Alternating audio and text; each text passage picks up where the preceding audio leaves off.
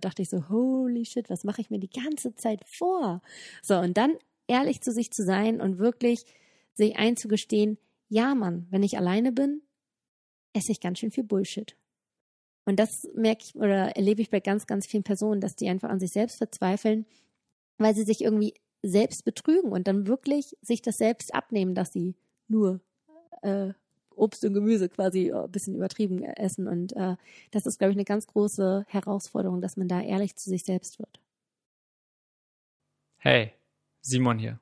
Das war Bastian Neumann und in dieser Folge sprechen wir darüber, was einen wirklich davon abhält, langfristig abzunehmen. Bastian ist studierte Ernährungswissenschaftlerin.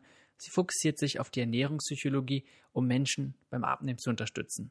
Dafür betreibt sie den Podcast Ernährungspsychologie leicht gemacht vor kurzem hat sie ihr Buch rausgebracht Erst denken, dann essen. In ihrer Jugend hat sie ambitioniert Judo getrainiert, immer mit dem großen Traum der Olympiade. Doch mit 15 kam es dann zu einer Sportverletzung, einem Kreuzbandriss und nach der OP hat sie dann schnell 15 Kilo zugenommen. Und dabei blieb es leider nicht, sondern recht schnell kam dann die zweite Verletzung und damit dazu weitere 15 Kilo. Und damit begann ein Kampf. Sie hat viele Diäten probiert und irgendwie hat nichts geholfen. Und dann hat sie sich irgendwann dazu entschlossen, Ernährungswissenschaften zu studieren. Doch auch das hat irgendwie nicht zum gewünschten Ziel verbracht. Das hat, war nicht die Lösung, nur alleine das Wissen, die Umsetzung hat gefehlt.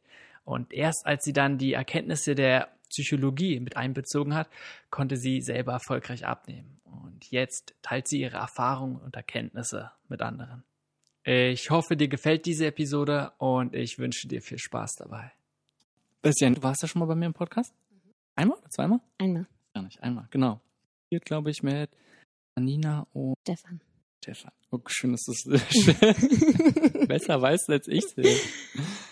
Oder das, was ich heute mit dir machen möchte. Einfach mal schauen, dass wir einen Bogen um deine ganzen Themen spannen. Und wenn sich jemand für das Thema Abnehmen interessiert, dass wir dem so ein paar Sachen an die Hand geben, aber mal anders als es oft gemacht wird, dass es gar nicht so viel um das Was geht, sondern eher so die hintergründigen Themen. Das ist das ja eigentlich, womit du dich hauptsächlich beschäftigst wie der Name schon sagt, Ernährungspsychologie leicht gemacht.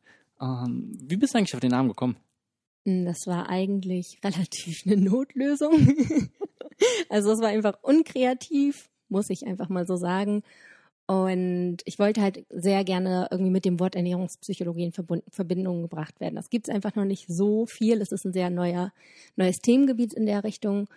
Und ich wollte halt gerne mit dem Wort in Verbindung gebracht werden. Deswegen war es schon sinnvoll, das irgendwie in den Titel zu bringen oder in den Untertitel wenigstens. Und ich bin immer eine Person, ich halte mich mit sowas ewig vom Tun ab. Also ich bin dann ewig beschäftigt, oh, wie kann man das nennen? Welche Farben kann man benutzen? Welches Foto? Und so weiter. Und deswegen habe ich beim Podcast gesagt, okay, ich mache mir null Gedanken darüber. Ich will Ernährungspsychologie, was kann ich dahinter noch setzen? Ich habe irgendwie sowas gedacht wie äh, praktische Ernährungspsychologie, Ernährungspsychologie ähm, einfach, also irgendwie sowas einfach, dass es total simpel klingt. Äh, habe dann irgendein Selfie genommen mit Paint oder so, mit meinen äh, Fotobearbeitungskünsten irgendwie so, so ein Foto äh, im Hintergrund reingebaut. Also ich habe super amateurhaft angefangen und habe auch niemals gedacht, dass das irgendwie was Großes wird, so, sondern es war einfach erstmal was machen und dann schauen wir mal, man kann es ja immer noch umbenennen und alles ändern, aber tatsächlich ist es jetzt dabei geblieben. Du hast ja gesagt, bist normalerweise gehst du anders an viele Sachen ran. Ist es ein Prozess, den du, als du dich auf den Podcast darauf vorbereitet hast, ähm, den du dir dann zu Herzen genommen hast, Sachen einfach mal einfach machen, leichter rangehen und nicht irgendwie mit irgendwelchen komplizierten Sachen erstmal theoretisch beschäftigen, sondern so schnell in die Umsetzung kommen? Mhm, ja, also ich habe mich, glaube ich, nicht bewusst hingesetzt und gesagt, jetzt mache ich es anders, sondern es war so ein bisschen, ich kam ja gerade aus dem Studium, ich habe nach Jobs und allem geguckt und es gab halt nichts, was irgendwie dem entsprochen hat, wo ich hin wollte. Ich hatte ja meine ganz eigene Vorstellung, Ernährungspsychologie, klar, auch aufgrund meiner eigenen Geschichte. Ähm, also ich hatte irgendwie eine Message, die ich an die Welt tragen wollte und brauchte irgendwie noch ein Sprachrohr quasi und habe dann irgendwann gesagt, hey, ich mache jetzt einfach einen Podcast und habe mir ein Mikro bestellt, habe gesagt, wenn es ankommt, an dem Tag nehme ich die erste Folge auf. Ich gehe nicht schlafen, bevor sie nicht im Kasten ist. Und ich kenne mich, ich hätte eigentlich wahrscheinlich irgendwie ein halbes Jahr mein Mikro da stehen gehabt, hätte zigmal probiert, bis ich irgendwann gesagt hätte, sorry, ich habe es echt einfach nicht drauf. Und deswegen habe ich mir gesagt, diesmal, ich nehme das Ding einfach auf. Ich hatte diesen Zeitdruck. Ich war nämlich im letzten Modul meines Studiums und wusste, okay, irgendwas muss ich jetzt irgendwie. Entweder ich suche mir wirklich ein, äh, eine Anstellung, einen Anstellungsjob oder ich mache mein eigenes Ding so. Und deswegen hatte ich diesen Druck und deswegen konnte ich mir auch, glaube ich, dieses rumprobieren und mal so, mal so ähm, ja, konnte ich mir das sozusagen verkneifen und einfach sagen, ich mache das jetzt, komme was wolle. Ich nehme heute noch den Podcast auf und ich bin dann tatsächlich nachts um vier Uhr fertig geworden, äh, weil ich so oft dann doch Try and Error gemacht habe, immer wieder gelöscht habe. Ich habe mir, ich habe mich hingestellt, immer vorgestellt, ich stehe vor einem Publikum und rede mit denen, weil ich mich irgendwie so gekünstelt gefühlt habe. Äh, ich war super unzufrieden. Ich dachte, oh Gott, das kann ich, das kann sich doch keiner anhören. Aber ich habe gesagt, ich mache das jetzt. Habe dann wie gesagt irgendein Selfie genommen, alles hochgeladen und so ist mein Podcast entstanden. Ich finde es sehr, sehr interessant. Ähm, eigentlich wollte ich gar nicht so darauf eingehen, aber ich finde die Analogie oder es passt einfach sehr, sehr gut auch zu dem Thema. Denn nämlich, wenn man etwas tun möchte oder auch wenn man sein Verhalten verändern möchte, sind es ja genau die Sachen, die du gerade ansprichst, ähm, die du dann gemacht hast. Und auf der anderen Seite die Themen, die einen sonst davon abhalten. Einerseits zum Beispiel etwas zu perfektionistisch sehen und dann immer probieren, es besser zu machen.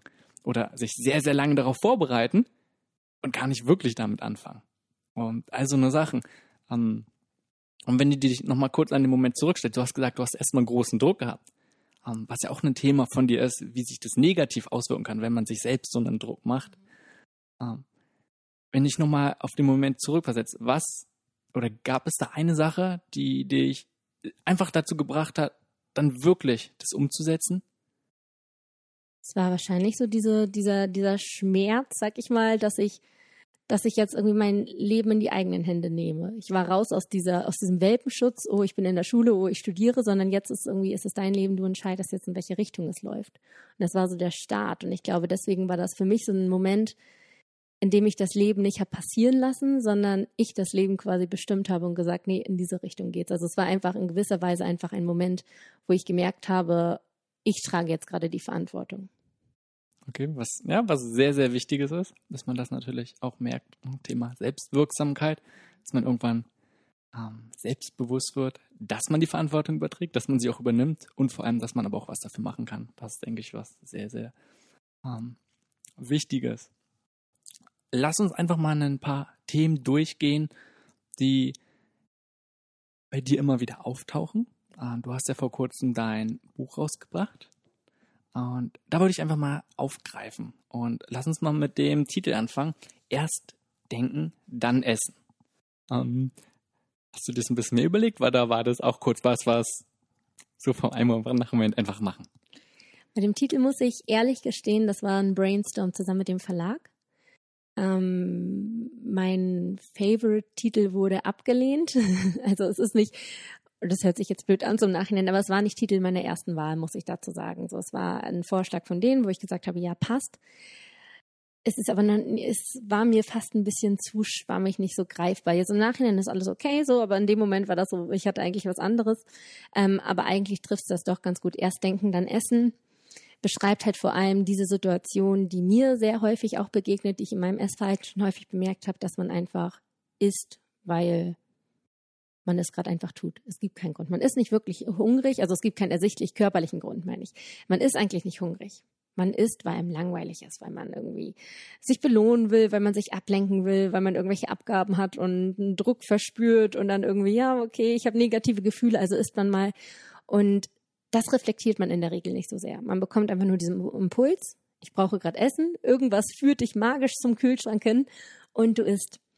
Und da finde ich immer diesen Tipp ganz toll, den ich auch gerne weitergebe, dass man sich einfach mal wirklich 30 Sekunden Zeit nimmt, wenn dieser Impuls kommt, einmal zu überlegen und zu reflektieren, warum willst du gerade essen? Was steckt dahinter? Und dann immer so ein bisschen mit dem Satz im Hintergrund, wenn Hunger nicht das Problem ist, dann ist Essen auch nicht die Lösung. Das heißt, wir essen meist aus anderen Problemen, weil wir irgendwie Kummer haben, Stress, Langeweile, wie ich schon sagte.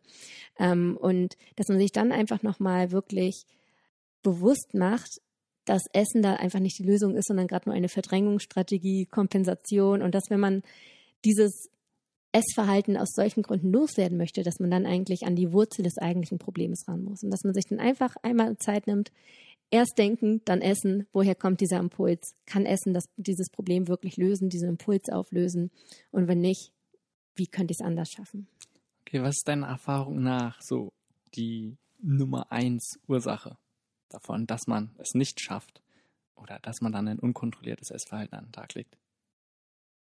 Du meinst, dass man es nicht schafft, sich quasi zu bremsen und kurz nachzudenken. Äh, häufig ist es Unachtsamkeit, ganz eindeutig. Wir essen einfach unüberlegt, also generelle Unachtsamkeit. Und was ich auch beobachte, ist, dass Menschen einfach, die vor allem den Wunsch haben, abzunehmen, sich häufig oder die Hungerphasen so lange herauszögern, weil sie sagen, oh nee, ich darf nicht essen, ich darf nicht essen. Mein Körper ruft zwar schon nach Essen, aber ich gebe es ihm nicht, weil ich will ihr abnehmen.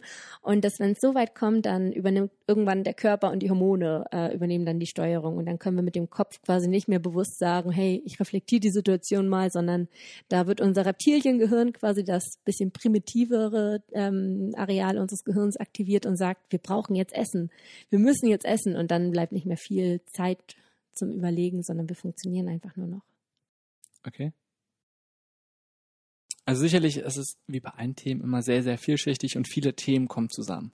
Und du hast ja, nachdem ich es gelesen habe, um, vor allem fünf große so rausgearbeitet. Also es gibt so ähm, neben deiner eigenen Story, auf die ich jetzt eigentlich gar nicht so viel eingehen möchte, auch wenn das natürlich sehr interessant ist, weil man sich damit immer identifizieren kann äh, mit solchen Geschichten, ähm, sondern einfach nur auf die einzelnen Themen. Und das erste hast du gerade schon angesprochen, wenn man sich Verbote auferlegt und zum Beispiel sagt, ich darf jetzt nichts essen oder ich darf etwas Bestimmtes nicht essen.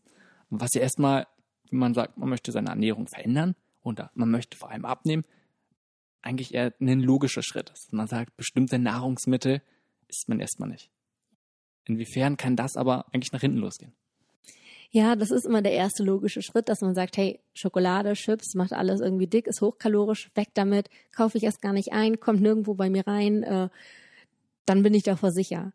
Aber dadurch verknappen wir die Lebensmittel, wir limitieren die, dadurch stellen wir die irgendwie indirekt auf ein Podest. Die bekommen einen besonderen Stellenwert.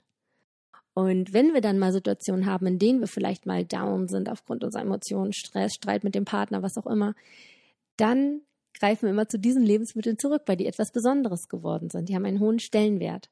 Und deswegen zum einen ist es eigentlich ganz gut, dass man alle Lebensmittel irgendwie nur als Lebensmittel ansieht, so, also dass man die so ein bisschen auf, auf gleicher Ebene sieht, äh, dass in solchen Situationen nicht immer zu den bestimmten Sachen gegriffen wird. Und Verbote stressen uns auch verdammt doll. Wenn wir uns immer sagen, wir dürfen das nicht und dann sind wir irgendwo bei einer Geburtstagsparty und da steht das alles rum und alle essen und du stehst daneben, darf das nicht?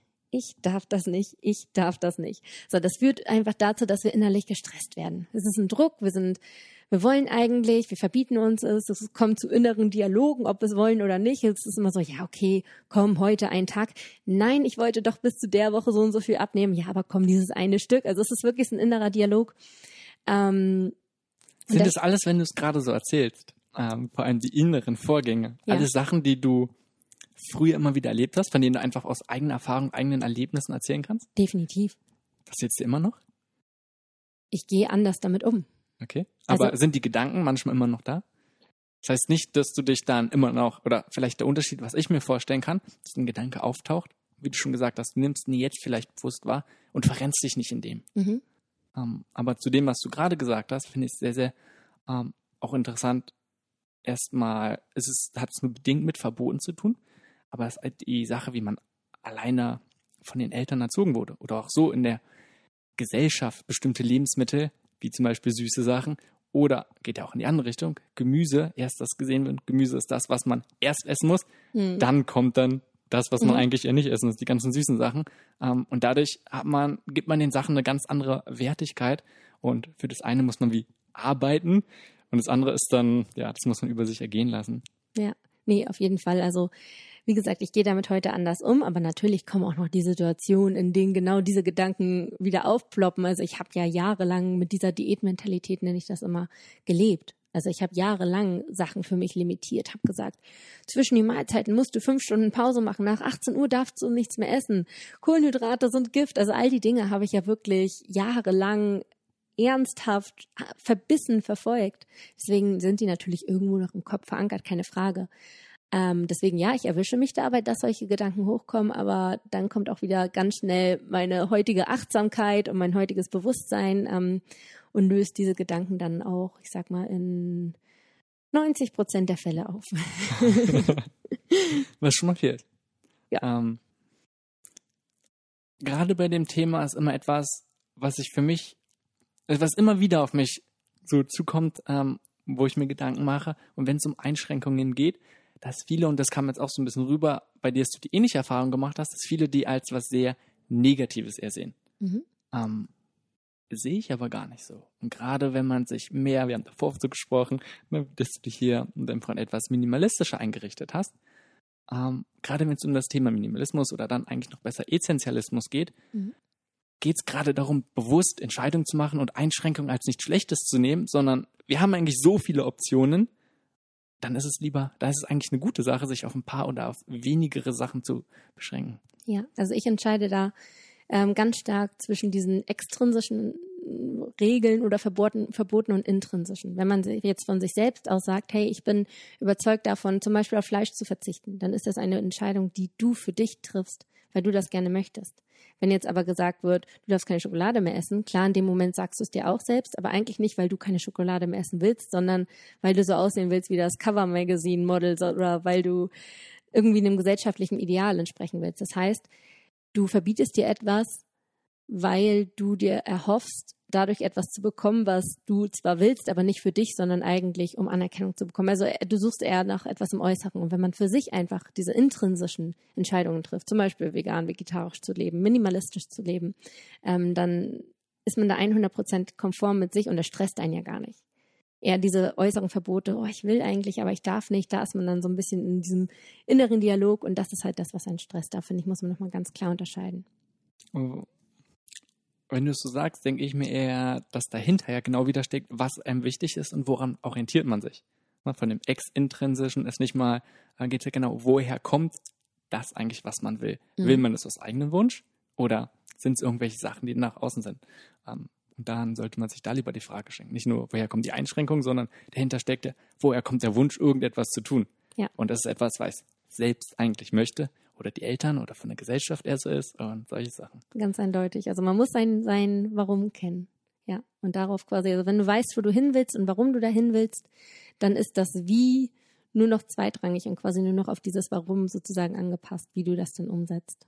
Oder man kann auf Einschränkungen unterschiedlicher Art und Weise reagieren. Und zwei Möglichkeiten sind einmal mit Reaktanz und einmal mit Rationalisierung. Das heißt Mhm. einmal, man hat eine Einschränkung und will sich dagegen wehren und die andere ist, ähm, mehr oder weniger rationalisiert man, erklärt sie sich logisch, um sich dann weniger eingeschränkt zu nehmen und ja, erklärt sie sich halt irgendwie.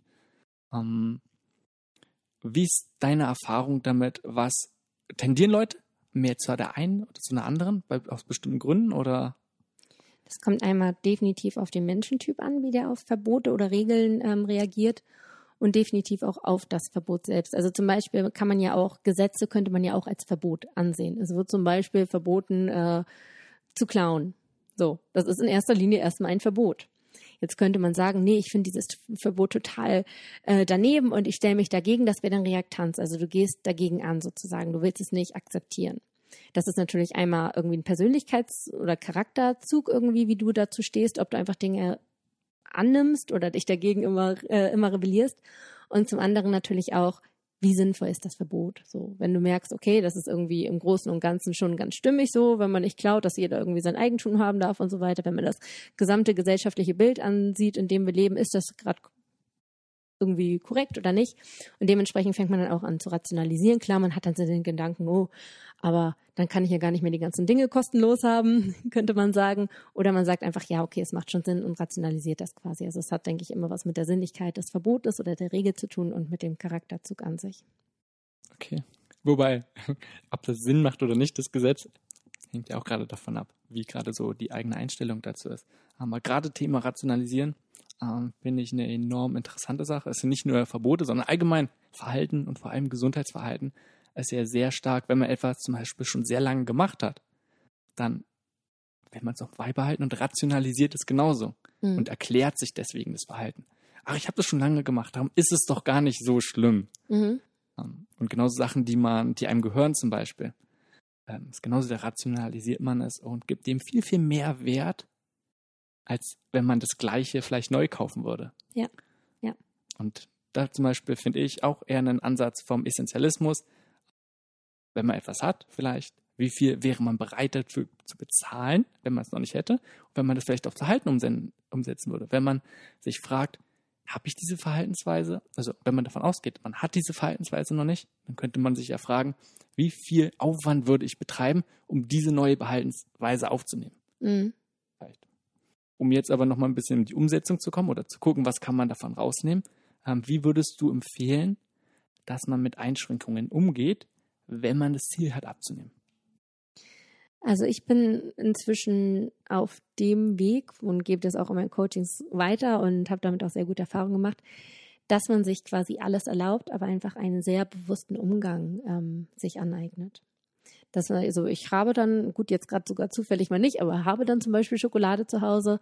Und früher wäre das eine Situation gewesen, wenn ich wüsste, dass da Schokolade im Schrank ist. Ich wäre den ganzen Tag drum gelaufen und hätte immer gesagt, jetzt darf ich ein Stück. Okay, jetzt wieder nicht. Jetzt erstmal wieder eine halbe Stunde warten. Okay, jetzt wieder eins. also es war, wäre die ganze Zeit irgendwie präsent in meinem Kopf gewesen. Das war in der Anfangszeit definitiv auch so, als ich gesagt habe, okay, ich probiere da mal ein Umdenken irgendwie zu erlernen. Aber inzwischen ist es für mich einfach ein Lebensmittel wie auch ein Apfel. So, das liegt in der, in der Schublade und wenn ich mal Lust auf einen Apfel habe, dann esse ich einen Apfel und wenn ich mal Lust auf Schokolade habe, dann esse ich Schokolade. Aber ich esse dann nicht die ganze Tafel und nicht so wie früher so äh, währenddessen mit einem schlechten Gewissen und keiner darf mich sehen, sobald ich gehört habe, die Tür geht auf, niemand kommt rein, sofort die Schokolade versteckt. Das darf ja keiner sehen, dass ich sowas wie Schokolade esse. So, und heute ist es für mich einfach ein normales Lebensmittel. Ich nehme mir zwei, drei Stücke, esse die wirklich bewusst, genieße das. Ähm, zelebriere das und mache dann ein kleines Fest draus für mich so innerlich. Und wenn jemand kommt, darf er das natürlich auch sehen. Warum dürfte ich keine Schokolade essen, wie ich auch einen Apfel esse? Also das einfach, äh, ja, ich dieses Lebensmittel vom Podest genommen habe für mich. Siehst du selber dann wirklich jedes Lebensmittel als gleichwertig?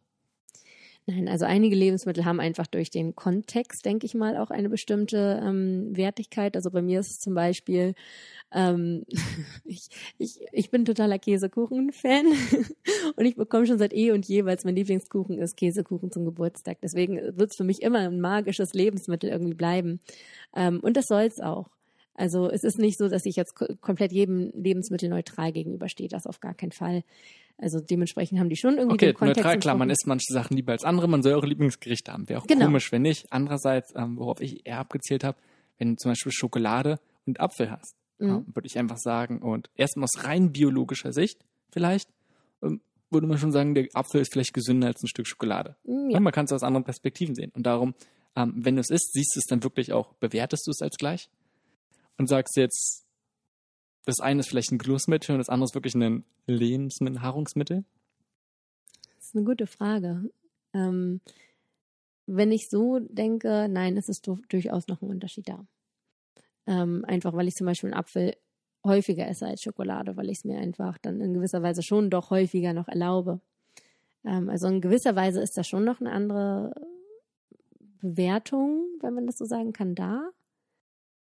Ähm, aber es ist halt nicht mehr, es ist nicht mehr verboten, es ist nicht mehr schlecht. Also Schokolade ist nichts mehr Schlechtes für mich, sondern etwas, was ich halt irgendwie noch bewusster esse, weil es für mich nach wie vor trotzdem kein Alltagslebensmittel ist, weil ich das auch gar nicht haben möchte, weil ich ja irgendwie dann doch noch irgendwie auch auf meinem Weg bin mit dem Abnehmen und wenn ich jeden Tag Schokolade esse, klar, man könnte jeden Tag ein Stück essen, das würde auch in Ordnung gehen, so, aber da habe ich dann doch schon noch einen bewussteren Umgang mit, so kann man das, glaube ich, formulieren, als zum Beispiel mit Obst oder Gemüse, wo ich sage, ach, das kann man ja. Ja, denke ich auch, dass es ja absolut nichts Schlimmes ist oder dass es anders sein sollte. Das sehe ich auch gar nicht so. Ich denke, es ist völlig normal, dass man vielleicht unterschiedlich die Sachen bewertet, die Nahrungsmittel. Und das eine ist vielleicht eher ein Genussmittel und sagt, man isst es seltener, wie zum Beispiel es früher Fleisch war. Das ist heute ja auch nicht mehr so. Das man es ja auch eher ständig. Oder andere Sachen wie zum Beispiel Rhabarber sollte man jetzt auch nicht ständig kiloweise essen. Ist dann vielleicht auch nicht gut äh, oder ich weiß nicht, jeden Tag ein halbes Kilo Mandeln, unabhängig von den Kalorien, sondern einfach, weil dann vielleicht bestimmte Sachen drin sind, die nicht ganz so zuträglich in hohen Mengen sind. Müssen ja nicht immer nur die Kalorien sein. Ähm, und du hast schon sehr oft jetzt das Thema bewusst wahrnehmen gesprochen. Das heißt, wenn man ein Stück Schokolade isst, dass man es bewusst wahrnimmt, was ja auch ein nächster großer Punkt ist, bewusst essen. Was meinst du, warum ist, oder warum ist es deiner Erfahrung nach so wichtig? Also bewusstes Essen war bei mir tatsächlich ein wirklicher Game Changer. Also wirklich, wo sich einiges bei mir verändert hat. Es war, es ist gar nicht so einfach. Man sagt das immer so einfach. Also was ich mit bewusstem Essen meine, ist wirklich, dass man das Essen als alleinige Aktivität wahrnimmt. Bei mir war Essen immer so ein bisschen, ähm, ich liebe meine Eltern, aber ich wurde teilweise zum Essen vorm Fernseher gesetzt, so, wo ich äh, jetzt rückblickend so denke, hm, ja. Also es war bei mir immer so, ich wurde nicht so erzogen, dass Essen wirklich so eine alleinige Aktivität ist, sondern so ein Nebenbei-Ding meist. Deswegen habe ich auch häufig dann, als ich dann irgendwo alleine gewohnt habe, währenddessen Laptop oder irgendeine Zeitung oder Handy gespielt. Ich war nicht beim Essen selbst und habe einfach nicht wirklich wahrgenommen, wie viel ich esse, wie es mir überhaupt schmeckt, was das überhaupt mit mir macht, wann ich überhaupt satt bin, sondern es war so, ja, okay, jetzt ist abends Essenszeit, so unabhängig davon, wie sich mein Körper anfühlt, jetzt ist ja Essenszeit, ich esse mal. Und dann esse ich so viel, bis ich das aufgegessen habe, was ich gekocht habe. Wenn es mal irgendwie für zwei Leute war, dann habe ich halt mal für zwei Leute gegessen. Das habe ich währenddessen nicht wahrgenommen. Das war einfach so, okay, jetzt ist Essen leer, jetzt bin ich fertig. Und das hat sich halt alles sehr, sehr verändert, seitdem ich wirklich achtsam esse. Dass ich mich wirklich hinsetze, bewusst keine Ablenkung, kein Fernseher, kein, nicht mal Musik irgendwie, sondern wirklich Essen als alleinige Aktivität und dann auch wirklich sich Zeit lassen dabei. Bewusst 20 Mal kauen jeden Bissen. Bewusst Pausen einlegen, bewusst mal zwischendurch das Besteck aus den Händen lassen, wirklich mal Pause einlegen, das Essen vielleicht auch wirklich mal schmecken, in den Körper reinfühlen. Äh, wie ist eigentlich gerade so der Sättigungsgrad? Da haben auch ganz, ganz viele Leute Probleme mit überhaupt zu erkennen, wann sind sie satt. Ähm, Darum für mich sind das zwei Sachen so ein bisschen. Okay. Einerseits, ob man ein Körpergefühl hat und es wahrnimmt. Ähm, also in der Hinsicht einfach mal kurz, ja, wahrnehmen. Ist man satt? Wie fühlt sich's an? Wie schmeckt es vielleicht auch? Oder ob man möglichst ständig präsent ist. Ähm, klar, das beides irgendwie geht um Achtsamkeit, aber oft wird dann gesagt, möglichst nur sich hinsetzen, nichts anderes machen als essen. Mhm. Und für mich ist immer die Frage, okay, tust du das auch wirklich? Ähm, und man sollte es möglichst tun. Aber vielleicht nicht immer. Das halte ich doch für sehr unrealistisch. Und wir sind beide selbstständig. Das ist vielleicht auch noch so ein Punkt, dass man einfach mal gucken muss. Man hat nur 24 Stunden Tag am Zeit. Hat jeder nur. Ähm, aber da muss man einfach gucken, was macht man mit dem. Und wenn man sagt, man möchte vielleicht noch andere Sachen für seine Gesundheit, man hat irgendwie eine Morgensroutine, man möchte einen Journal führen, man möchte irgendwie noch Sport machen, bla bla bla, und auch noch Kinder, dann ist irgendwann ein Punkt, wo es knapp wird. Und drei, vielleicht sogar mehr Mahlzeiten, der ein oder andere vielleicht weniger, am Tag sich wirklich ausreichend Zeit dafür zu nehmen, halte ich für zumindest schwierig für die meisten. Mhm. Darum ist die Frage, wie geht man damit am besten um? Also bei vielen ähm, sage ich eingangs erstmal, such dir eine Mahlzeit aus. Bei vielen ist es das Frühstück, weil sie morgens irgendwie noch am meisten Zeit haben, weil sie dann vielleicht auch sagen können, okay, dann stehe ich mal zehn Minuten früher auf fürs Frühstück. So gehe ich bei den meisten ran, weil es auf vielen einfach schwer fällt. Ähm, ich persönlich achte schon bei allen Mahlzeiten drauf. Ich würde lügen, wenn ich sage, ich esse alle Mahlzeiten immer komplett achtsam. Manchmal ist es auch so, ich fange an und dann irgendwann währenddessen vergisst man es einfach, weil der Kopf dann doch so voll ist und dann ist man so, oh shit, jetzt habe ich schon wieder hier irgendwie.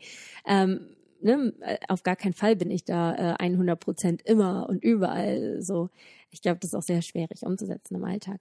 Aber alleine, dass du dir kleine Reminder setzt dass du zwischendurch so ein bisschen nochmal wirklich dieses in den Körper reinfühlen und viel, vieles automatisiert sich auch so ein bisschen. Also ich finde, äh, anfangs fiel mir das alles noch viel schwieriger. Ich musste mit viel mehr Bewusstsein daran gehen, um die Sachen wahrzunehmen, die ich jetzt schon wahrnehme, obwohl ich dann vielleicht nicht mehr so 100%ig achtsam manchmal bin. Also ich denke, das ist auch eine Trainingssache.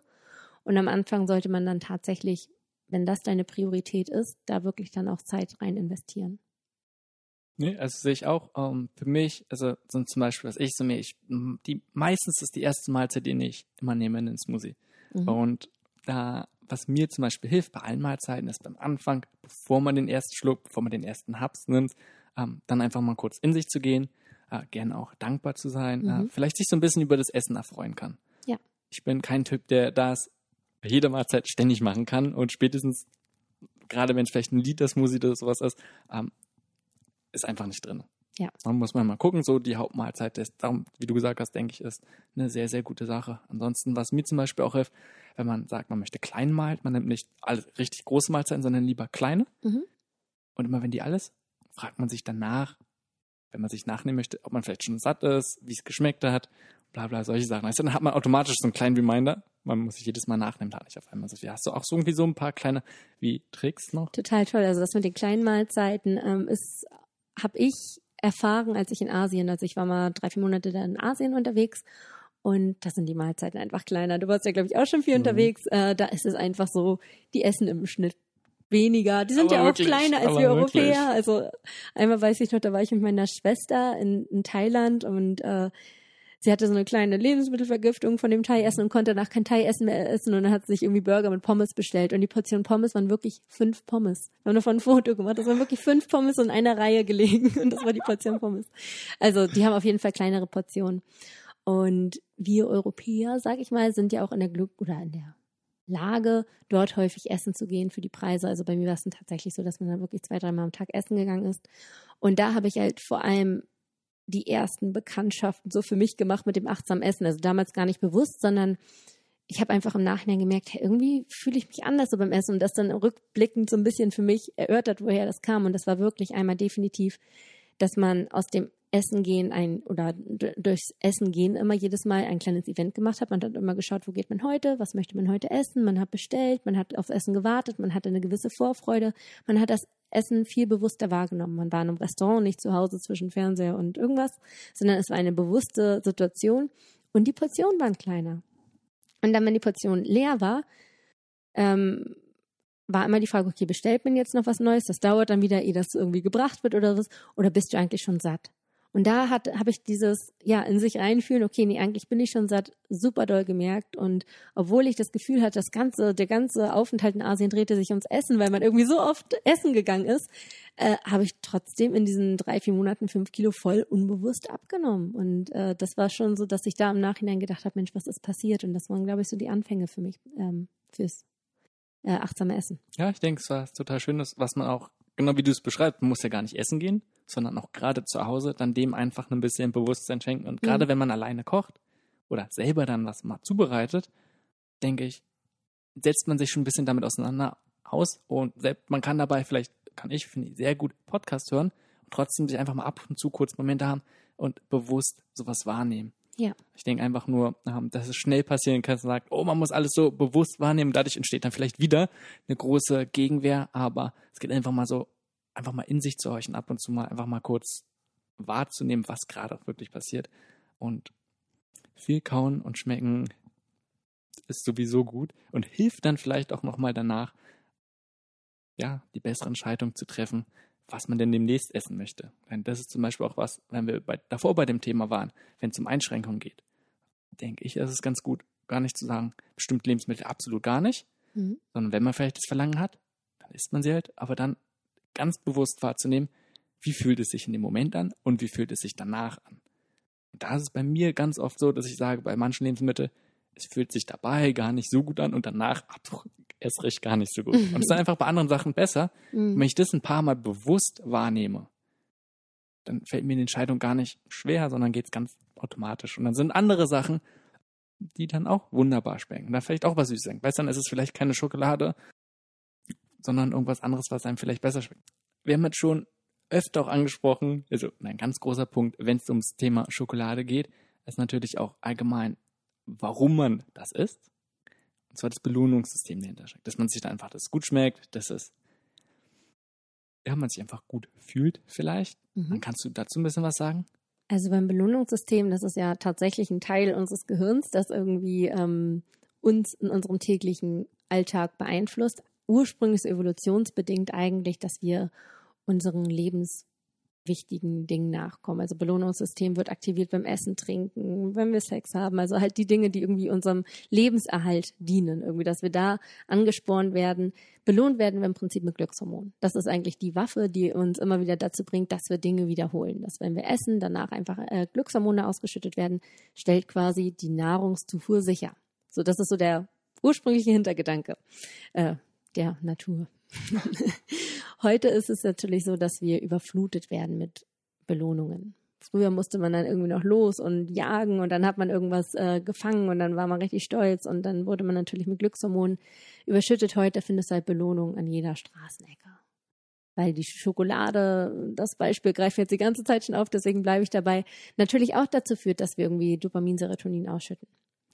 Und das ist halt so ein bisschen das Gefährliche in der heutigen Situation, dass man sich ständig überall belohnen will. Und man lernt natürlich auch die ganze Zeit, es gibt dieses belohnungsassoziierte Lernen. Ähm, das heißt, wir machen mal eine gute Erfahrung mit irgendwas, bekommen zum Beispiel, wir bringen eine gute Note nach Hause und bekommen von unseren Eltern ein Eis zur Belohnung. Oder wenn du dein Zimmer aufräumst, bekommst du zur Belohnung das. Das merkt sich das Gehirn natürlich. Was wir vorhin auch schon hatten, ne, dass man dadurch wird es noch mehr verstärkt, zusätzlich zu den eigenen ähm, Wertigkeiten oder Attributen, denen man diesen einzelnen Lebensmittel zuschreibt. Oder auch einzelne Tätigkeiten, ist ja genauso. Ja. ja. Ne, dass man zum Beispiel Lernen eher was Schlechtes sieht, wo man dann eine Belohnung dafür braucht oder zumindest erwartet. Richtig, jeder, der studiert hat, äh, kann das bestätigen. Prüfungsphase sind plus drei, vier Kilo. ähm, genau. Und viele, wenn, also ich gehörte zumindest zum Beispiel auch dazu, dass man sich auch präventiv teilweise belohnt, dass man weiß, heute wird ein richtig stressiger Tag, das, das, das steht auf dem Plan. Also gibt's heute Morgen mal irgendwas, ne, was das Belohnungssystem anspricht, um sich so vorab schon mal so ein bisschen zu besänftigen. Danach dann sowieso, danach ab zum Bäcker irgendein Bullshit kaufen, Hauptsache Zuckerdröhnung. Ähm, genau, und das findet halt auch unbewusst statt. Das sind auch wieder die Hormone, die uns da quasi so ein bisschen fremd steuern. Und wenn man sich dessen bewusst wird, quasi dieses Zusammenspiel zwischen ich tue etwas, was ich eigentlich nicht so gerne mache, lernen, arbeiten, was auch immer es sein soll, ähm, und sich danach belohnt mit Essen, also wenn man diesen, dieses Zusammenspiel einmal für sich erkennt, dann kann man da quasi rangehen und arbeiten und man kann sich natürlich auch mit anderen Dingen belohnen. Und ich glaube, jeder kennt das sonst oder ist ihm zumindest bewusst, auch wenn man selbst nicht die Erfahrung gemacht hat mit Drogen, ähm, nochmal, wie deutlich extremer und verstärkt es dort ist. Ja. Und wie dieser Kreislauf sich auch immer mehr ähm, eigentlich unabhängig machen kann. Ganz genau. Ähm, wie würdest du dann dann probieren zu arbeiten, wenn man diesen Prozess der Belohnung, wenn man sich dem bewusst ist, wie kann man sich das irgendwie zunutze machen? Mhm. Man muss definitiv Dinge finden, die einem auch belohnen können. Also das, da gibt's natürlich keine Patentlösung. Wir alle sind sehr individuell. Wir alle haben, haben unsere anderen Dinge, die uns irgendwie gut gefallen. Ähm, dass man sich einfach mal vielleicht hinsetzt, aufschreibt, was tut einem eigentlich auch noch richtig gut, dass man da irgendwie runterkommt, dass man sich entspannt. Bei einigen ist es das Klavierspielen, bei anderen Puzzeln, bei anderen Sport, bei anderen, also da gibt es ja unglaublich viele Dinge, wenn man einfach mal in sich reinhört, was tut mir eigentlich alternativ gut. Wenn es nur ist, die Musik laut anzudrehen und im Zimmer zu tanzen. so.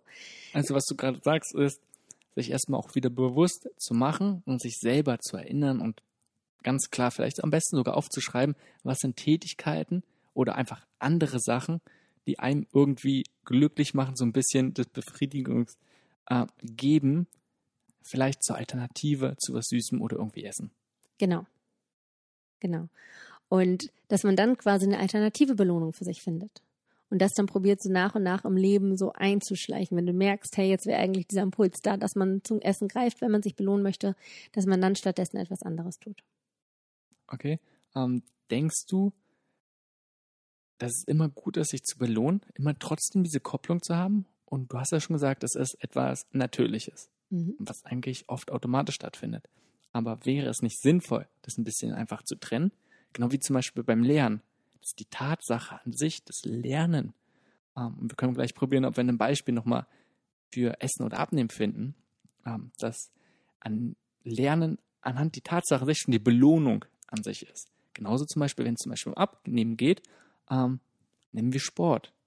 Dass man sich nicht, man macht Sport und danach muss man sich belohnen, mhm. sondern man probiert das zu reframe, ähm, eher eine andere Perspektive auf das, auf die Tätigkeit zu nehmen und sieht es schon als was Schönes an. Mhm. Klappt natürlich sicherlich nicht immer und ist auch ein bisschen Weg hin, aber wäre das vielleicht nicht eher was, was gut wäre?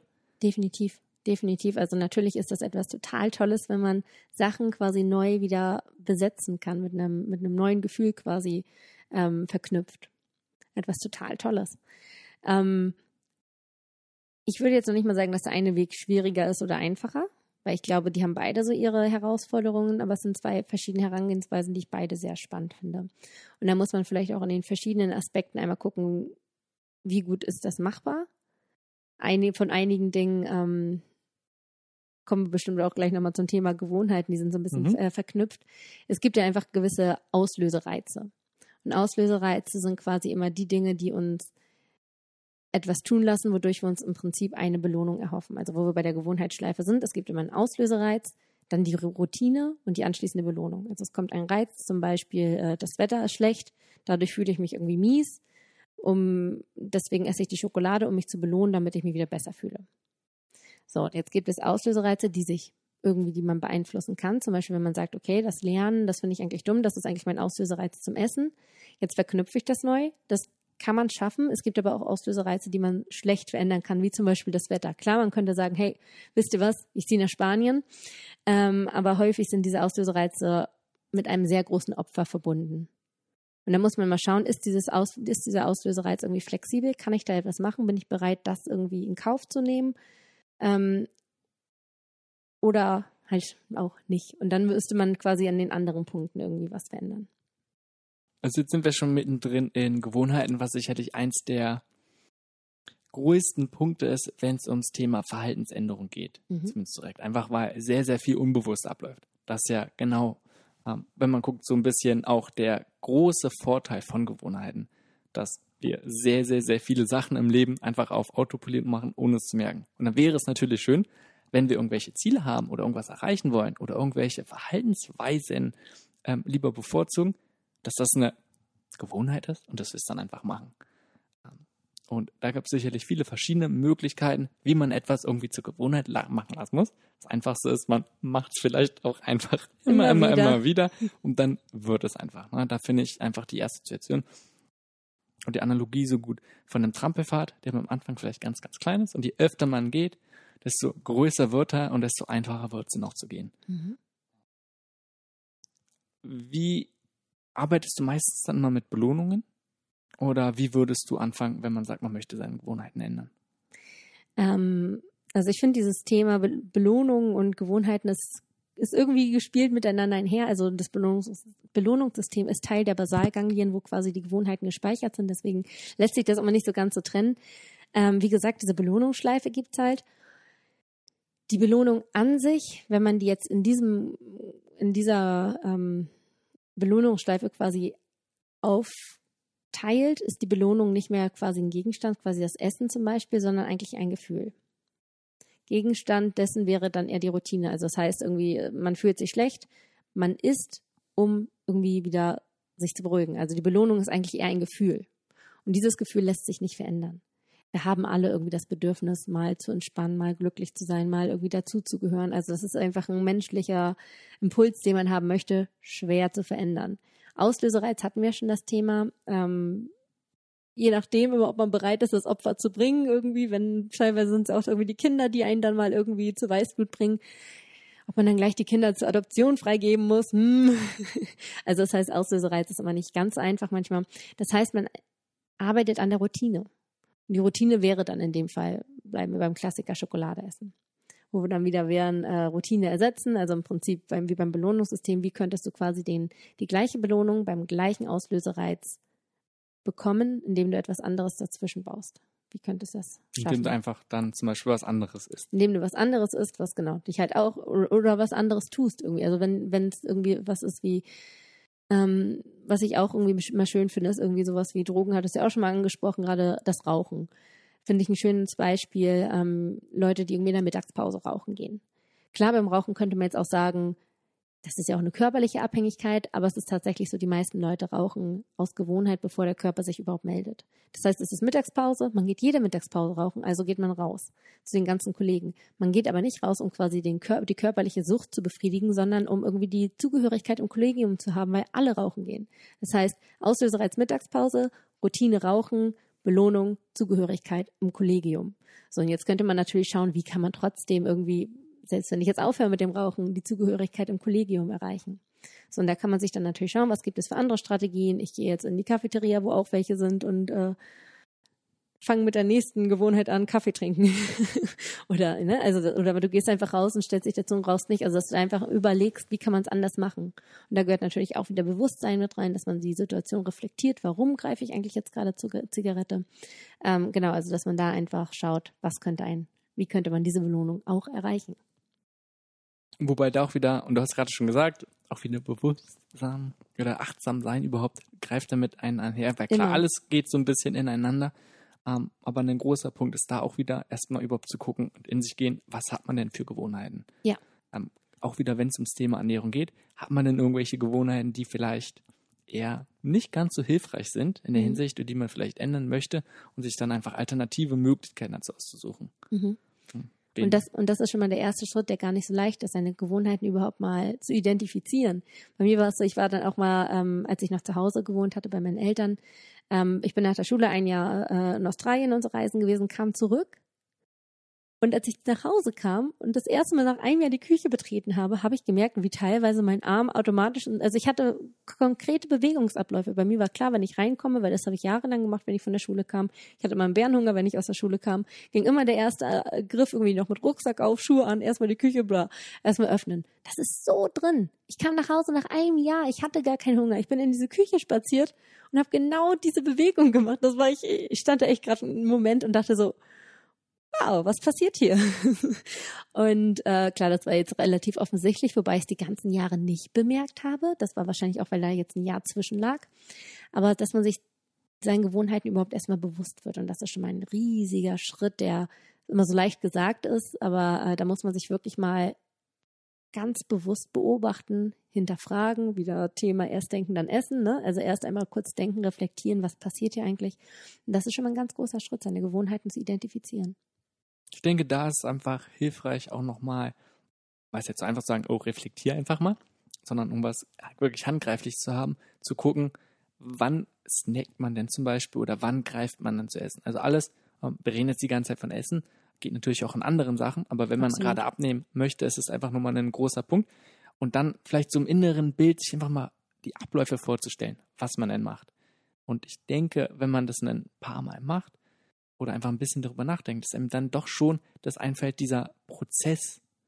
Man kommt rein und dann geht man automatisch in die Küche. Mhm. Weißt du, dass das dann einem bewusst wird. So kann man so ein bisschen konkreter machen, einfach gucken, was gibt es für Situationen, wo man was isst. Andererseits, wenn man zum Beispiel ein Ernährungstagebuch oder sowas macht, ähm, was auch immer mal gut ist, einfach mal für sich kurz Mhm, bewusst zu mhm. werden, was man überhaupt isst, dass man dann im Zusammenhang zu den einzelnen kleinen Mahlzeiten oder Snacks das dann einfach nochmal ablaufen lässt. So hat man es einfach konkreter und es dann einfacher als zu sagen, okay, welche Situation gab es jetzt irgendwann mal? Nee, Dann deswegen meine ich auch. Also währenddessen am besten beobachten, dass man sich da wirklich sagt, okay, jetzt sind zwei Wochen erstmal Beobachtungszeit, in denen ich jetzt auch gar nicht bewusst irgendwie was verändern will, sondern es ist gerade einfach nur mitdenken.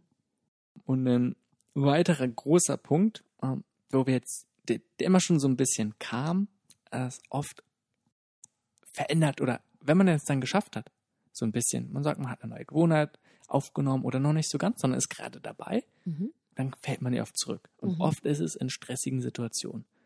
Denn das Thema Stress ist, denke ich, auch ein ganz, ganz großer Punkt, wenn es um das Thema Abnehmen geht ähm, oder überhaupt einfach allgemein um das Thema Gesundheit. Und wie siehst du das persönlich einfach vom Stellenwert, den Stress einnimmt? Ganz, ganz, ganz großen Stellenwert. Also Stress ähm, hat einfach Auswirkungen auf unseren Körper. Wenn wir Stress empfinden, dann schütten wir Stresshormone aus, die in unserem Gehirn quasi auch zu verschiedenen oder Veränderungen, also jetzt nicht Veränderungen, dass sich unser Gehirn irgendwie umstellt, aber es werden einfach verschiedene Areale angesprochen. Wenn wir zum Beispiel im Bewusstsein handeln, wenn wir achtsam sind, wenn wir unsere Tätigkeiten hinterfragen, dann funktionieren wir ganz viel mit dem präfrontalen Kortex, der unter der Stirn quasi liegt. Da liegt das achtsame Handeln. Wenn wir jetzt aber in einer Stresssituation sind und Stresshormone ausgeschüttet werden, wird das Reptiliengehirn oder Stammhirn auch genannt im Hinterkopf aktiviert. Und das ist so das primitivere Teil unseres Gehirns, evolutionsbedingt so ganz früh da gewesen. Der präfrontale Kortex kam erst spät dazu und ist auch bei uns Menschen am stärksten ausgeprägt. Bei Tieren, die haben es teilweise gar nicht oder nur leicht ausgeprägt. Ähm, genau, wenn wir in Stresssituationen sind, wird dieser präfrontale Kortex blockiert und das Reptiliengehirn aktiviert. Das heißt, wir funktionieren, funktionieren nur noch mit diesem primitiven Teil, der vor allem dieses situative Handeln verursacht. Das heißt, wir haben eine Situation und es geht darauf, Kampf oder Flucht. Wir müssen überleben. Also es ist nicht mehr dieses, oh, was könnte das für Aus Auswirkungen für uns in zwei Wochen haben oder was passiert gerade mit mir. Wir haben nicht mehr diesen, diesen, die Möglichkeiten quasi so reflektiert zu denken, sondern es ist einfach dieses situative Handeln und ja, meist nicht besonders gut nachgedacht. Und das ist dann häufig beim Essen natürlich, wie gesagt, es ist immer diese, dieser Überlebensinstinkt da und Essen ist einfach bei uns instinktiv eine Lebensabsicherung. Das heißt, wenn wir in diesen Stresssituationen sind, wird in allererster Linie das Reptiliengehirn angesprochen und wir fangen einfach an zu essen, weil wir müssen überleben. Das ist einfach, das ist noch dieser Urinstinkt, der da ist und deswegen spielt Stress eine unheimlich große Rolle beim Essen. Ganz, ganz riesige Rolle. Du hast ja jetzt einen großen Faktor gesagt, wenn es um Scheidungs Entscheidungsfindung geht.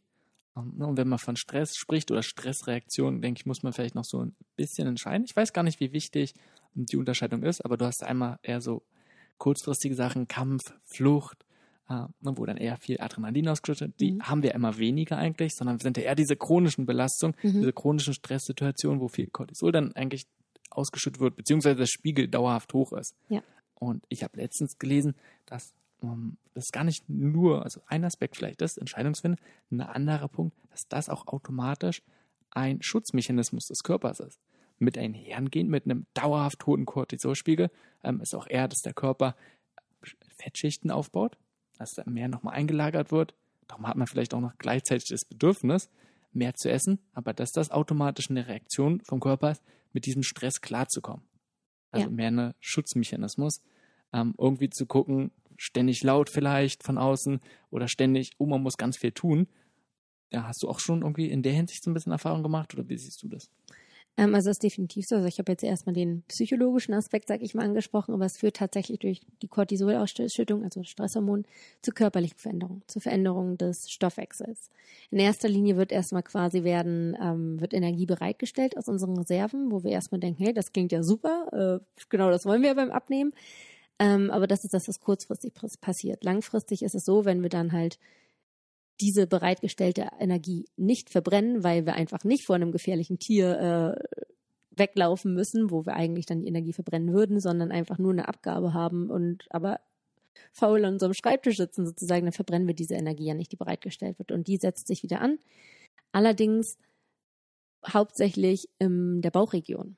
Und das ist ja, ich sag mal so, das gefährliche Fett, ähm, wo was mit vielen äh, kardiovaskulären äh, Erkrankungen so im Zusammenhang steht.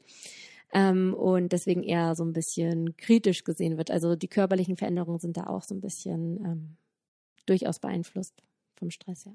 Also ich fand nur interessant, dass die ihr gesagt haben, oder dass es dort hieß, und es war mir neu, dass es wirklich dann die ist, dass wenn du das über einen langen Zeitraum hast und du vielleicht auch dicker bist, dass du dann die Voraussetzungen oder die körperlichen Voraussetzungen für dich besser sind, mit diesem Stress umzugehen, so. als wenn es davor wäre. Das heißt also wirklich einfach der Körper dadurch besser damit umgehen kann. Mhm. Man hat natürlich auch andere Möglichkeiten. Besser wäre es natürlich, man hat andere Bewältigungsstrategien, mit dem Stress umzugehen. Einfach wie es Definitiv. anders bewusst wahrgenommen wird, zum Beispiel. Da gibt es ja ganz viele Sachen. Oder man macht einfach ein Entspannungstraining und kann dem anderen katalysieren. Aber einfach nur diesen Aspekt, dass es wirklich ein Schutzmechanismus ist, nicht nur irgendwas, was, oh, es läuft alles doof, sondern es hilft dem Körper und dadurch, dass wir mehr oder weniger keine, also aktiv dem Körper keine andere Möglichkeit geben, das tun, dann muss der Körper sich vielleicht irgendwie selber helfen in der Hinsicht. Einfach nur mal aus der Perspektive Ja. zu sehen, das fand ich äh, ganz interessant. Ansonsten ein ganz riesengroßer, ich glaube, Aspekt, was man gar nicht so sehen kann, ist, was Stress alles auswirkt. Denn da werden Dutzende, wenn nicht fast alle Stoffwechselvorgänge laufen komplett anders an. Wir reagieren ganz anders auf die Nahrungsaufnahme. Ähm, ein ganz spannendes Buch dazu finde ich Gedächtnis des Körpers, der, wo er eigentlich sagt, dass Stress mehr oder weniger die Ta Todesursache Nummer eins ist und bis runter auf die einzelnen Gene, die dann komplett anders reagieren, beziehungsweise das ganz andere Gene überhaupt dann aktiv ist, wenn man ständig in Dauerstress ist. Darum bin ich, also kann ich auf jeden Fall empfehlen. Darum kann man da, denke ich, die Bedeutung gar nicht groß genug sehen. Ja. Wie gehst du mit Stress um? ähm, da muss man mal gucken. Auch da kann man, denke ich, sehr schnell dazu verfallen, dass man sagt, es ist was nur Schlechtes Mhm. und was man unbedingt meiden möchte. Wir hatten zum Beispiel, vorhin haben wir darüber gesprochen, dass du auch eher jemanden bist, der in Stresssituationen besser arbeiten kann, wie zum Beispiel Podcast-Episoden. Nicht alles ist entspannt und ja, ich produziere mal ewig ganz viel, sondern dann auch eher in bestimmten Situationen. Und genauso sehe ich es, Stress ist weder gut noch schlecht, Mhm. ähm, sondern es kann einen auch rein körperlich dazu verleiten, ja, es wird auf einmal ganz viel Energie bereitgestellt. Man kann also erstmal Leistung bringen. Ähm, das Schlimme ist halt, wenn es dauerhaft ist ähm, und man nicht mehr weiß, wie man damit umgehen kann. Und wie gehe ich damit um? Ich probiere es ganz klar gezielt einzusetzen und zu meiden. Ich habe bestimmte Sachen, wenn es zum Beispiel Sport gibt, ähm, dann weiß ich, dass es ganz klar Stress ist. Oder auch so, wenn es mal eine stressige Situation ist, man hat irgendein Projekt, was man fertig kommt, dann probiere ich halt ganz aktiv für Ausgleich zu sorgen. Das ist immer ein, ja, immer zwei Ja. verschiedene Sachen, Anspannung, Entspannung, da einfach mal zu gucken, wenn wir wieder bei Bewusstsein sind. Oder generell Achtsamkeit zu haben, einfach mal in sich zu horchen. Bin ich gerade gestresst? Bin ich angespannt? Bin ich nicht angespannt? Und das ist sehr, sehr schwer und fällt mir auch sehr schwer. Also ich merke sehr, sehr oft, auch wenn man einfach mal in sich geht, dass man merkt, oh, irgendwie bin ich angespannt. Man nimmt das absolut nicht so wahr. Hm. Würde man einen fragen, auch den ganzen Tag drüber, denkt man es nicht. Es muss nicht mal von außen irgendeine stressige Situation sein, sondern einfach mal in sich zu hören und gucken, ist man muskulär? Was ist, spannt man so an? Und dann wundert man sich vielleicht, ob man Verspannungen hat oder Mhm. sowas. Ähm, ist bei sowas schon. Warum? Wie geht man da um? Ich denke, nennt, man sollte dem sehr viel Bedeutung schenken und dann einfach gucken, dass man Bewältigungsstrategien dafür finden kann. Aber lass uns nochmal einen anderen Punkt zu gehen. Und zwar ein ganz anderes Thema, aber sehr, sehr wichtig. Hm, Denke ich mindestens so wichtig wie Stress ist das Thema überhaupt Selbstwertgefühl. Und gerade wenn es um Abnehmen geht, denke ich, ist ein ganz großer Punkt, was einen sonst mit geringem Selbstwertgefühl dazu verleiten kann, vielleicht die ganze Sache auch zu boykottieren. Oder einen daran hindert, vielleicht überhaupt abzunehmen. Und ein ganz großer Punkt, und daran sieht man es auch, was es sagt, Selbstwertgefühl, man ist es selbst nicht wert, irgendwie zu sein oder irgendwas zu machen. Vielleicht auch irgendwie seine Ziele zu erreichen. Also das ist ein Thema, mit dem ich mich erst recht spät auseinandergesetzt habe. Ich war halt immer eher so, mein Körper muss irgendwie gehorchen. Ich war immer so, zieh durch, du kannst das. Und wenn jemand sagt, du kannst in einer Woche drei Kilo abnehmen, dann zeige ich dir, du kannst fünf Kilo abnehmen. Also ich war immer so ein bisschen gegen meinen Körper. Ich habe meinen Körper immer so herausgefordert und nicht auf meinen Körper gehört und habe mich eigentlich immer eher so ein bisschen bestraft und gesagt, der Körper will nicht so, wie ich will. Also es gab immer irgendwie so gefühlt mich und mein Körper. Und das gehört irgendwie bei einer Welt nicht so ganz zusammen. Und das hat lange bei mir gebraucht, dass da so ein Umdenken stattgefunden hat, dass ich irgendwie mit meinem Körper arbeite, dass ich es ja auch für meinen Körper mache. Also für mich, ich war immer sehr lange sehr extrinsisch motiviert, ähm, sind jetzt nicht drauf eingegangen, aber äh, kam aus dem Leistungssport, Judo, geht nach Gewichtsklassen. Das war immer so ein bisschen mein, mein ähm, Hauptmotivator. Ich musste abnehmen, weil mein Trainer hat mich natürlich zwei, dreimal die Woche gewogen. Irgendwie, ich musste für die Wettkämpfe das Gewicht haben. Und ich war immer extrinsisch motiviert. Oder ich wollte Anerkennung von anderen Leuten, ich wollte irgendwelchen Leuten gefallen. Es ging aber nie wirklich dabei um mich. Und das hat sehr, sehr lange gedauert, bis ich irgendwie gemerkt habe, ich mache das alles, wenn nur für mich. Und dann bin ich auch ganz anders herangegangen, irgendwie mit viel mehr Verständnis für mich und meinen Körper, wenn der Körper irgendwann einfach nicht mehr oder was Bestimmtes will, dass man dann auch in diese Richtung geht, dass man mit seinem Körper arbeitet und dadurch, dass halt nicht immer dieses Auf und Ab ist. Bei mir war es immer drei Wochen, ich habe mal drei Wochen gar nichts gegessen. Klar, kann ich alles, schaffe ich alles. Ich habe meinen Körper wirklich gequält. Aber danach habe ich dann natürlich auch drei Wochen hier größtes Fressgelager gehabt. Es waren immer diese Up and Downs. Ich habe krass abgenommen, ich habe wieder krass zugenommen und über Jahre hinweg. Und wenn man einfach versteht, wieder mit seinem Körper zu arbeiten und für sich das zu machen, dann kommt eine gewisse Kontinuität rein. Und das ist halt etwas, was ich jetzt inzwischen sehr, sehr genieße, dass ich weg davon bin und einfach merke, ich mache es für mich und nicht gegen mich. Okay, um, um sich dem bewusst zu werden und dann auch zu akzeptieren, äh, denke ich, braucht es ja trotzdem erstmal einen Schritt, sich überhaupt selbst anzunehmen und zu sagen, was man ist wichtig. Ja. Das, wo ich das Gefühl habe, dass das sehr vielen Personen schwerfällt.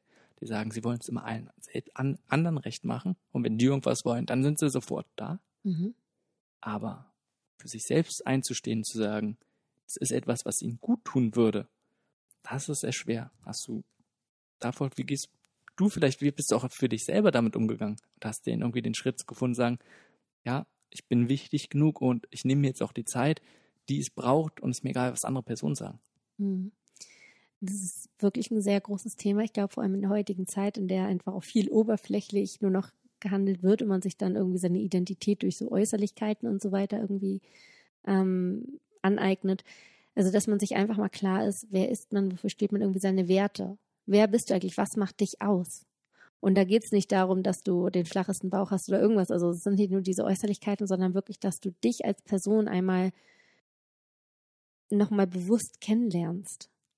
Also viele, wir, funken, wir, wir sind einfach so, wie wir sind und wir sagen immer nur, das finde ich doof und das mag ich nicht, aber dass du eigentlich mal dir so ein bisschen Wertschätzung gibst, wer bist du eigentlich, was ist toll an dir. Und da gibt es natürlich auch total schöne Übungen, wie dass du zum Beispiel jeden Morgen dir einfach irgendwie drei Dinge aufschreibst, die du an dir magst. Kann äußerlich sein, kann auch innerlich sein, kann auch irgendwie ein Charakterzug sein, ein, eine Sache, die du irgendwie gemacht hast, wofür du dich irgendwie selbst feierst. Also, dass du einfach so ein bisschen an dir arbeitest und dir selbst erlaubst, dich wieder zu mögen. Und dass man das aufschreibt, ist natürlich auch noch so ein bisschen, wer schreibt, der bleibt. Das äh, verinnerlicht das auch so ein bisschen und man fängt an, das nach einer Zeit dann tatsächlich zu glauben. Mir war das am Anfang auch so. Ich kann doch jetzt nicht schreiben, dass ich meine Augen schön finde. So, das darf doch keiner wissen, das darf doch keiner sehen. So, also man ist so, man hat auch so eine Abneigung dagegen, sich selbst toll zu finden, weil das ganz schnell irgendwie als egoistisch, egozentrisch, selbstverliebt dargestellt wird. Aber man darf das und man soll das. Und dass man einfach da wieder so ein bisschen sich veröffnet und sich das erlaubt.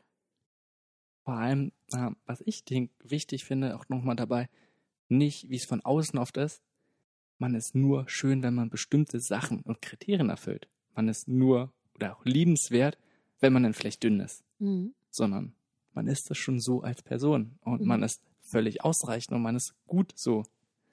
Und mehr als gut. Man ist liebenswert, ohne dass man irgendwas dafür tun muss und dass man probiert, vielleicht diese externen Faktoren rauszunehmen, sondern so wie man ist, sich einfach jetzt schon mal anzunehmen.